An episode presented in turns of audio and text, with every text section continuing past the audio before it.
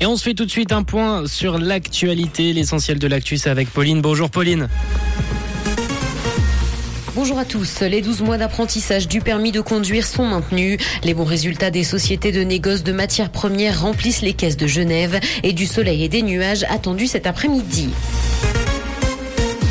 Les 12 mois d'apprentissage du permis de conduire sont maintenus. Le national a refusé une motion de l'UDC qui demandait au Conseil fédéral de ne plus discriminer les nouveaux conducteurs âgés de 18 à 20 ans. Ces derniers doivent rouler pendant une année avec un accompagnant avant de pouvoir se présenter à l'examen pratique. Depuis le 1er janvier 2021, les jeunes peuvent par ailleurs passer leur examen théorique à partir de 17 ans.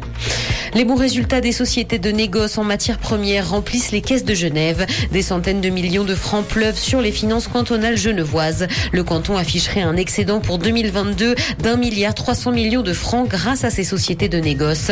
Le Conseil d'État va publier ses comptes le 30 mars prochain. La fin de la pandémie et la guerre en Ukraine ont perturbé les marchés, mais profité aux traders genevois. Le directeur de la Chambre de commerce n'a d'ailleurs pas caché son enthousiasme.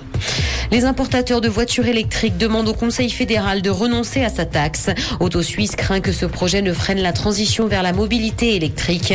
Dès 2024, la taxe de 4% à l'importation s'appliquera elle aussi à celle-ci. À l'heure actuelle, les voitures électriques n'y sont pas soumises, mais les caisses de la Confédération sont en souffrance. Dans l'actualité internationale, en France, Emmanuel Macron s'est engagé à inscrire l'IVG dans la Constitution française. C'est l'annonce faite par le président à l'occasion de la Journée internationale des droits des femmes.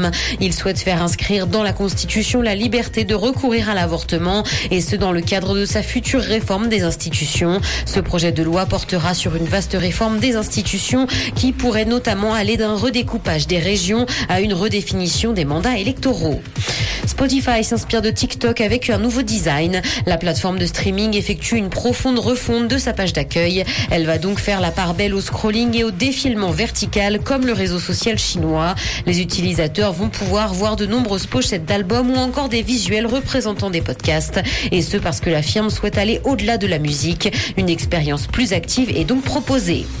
Jennifer Lopez est la nouvelle égérie d'une grande marque de lingerie. Elle est l'ambassadrice d'Intimissimi. L'artiste s'est dit très heureuse et fière de travailler avec cette marque et honorée de représenter à ses yeux une femme confiante, forte et pleine de vivacité. Elle avait déjà posé pour Intimissimi en novembre dernier. Du soleil et des nuages sont attendus cet après-midi et le temps restera sec. Le mercure affichera 12 degrés à Nyon et Yverdon ainsi que 13 à Montreux et Morges.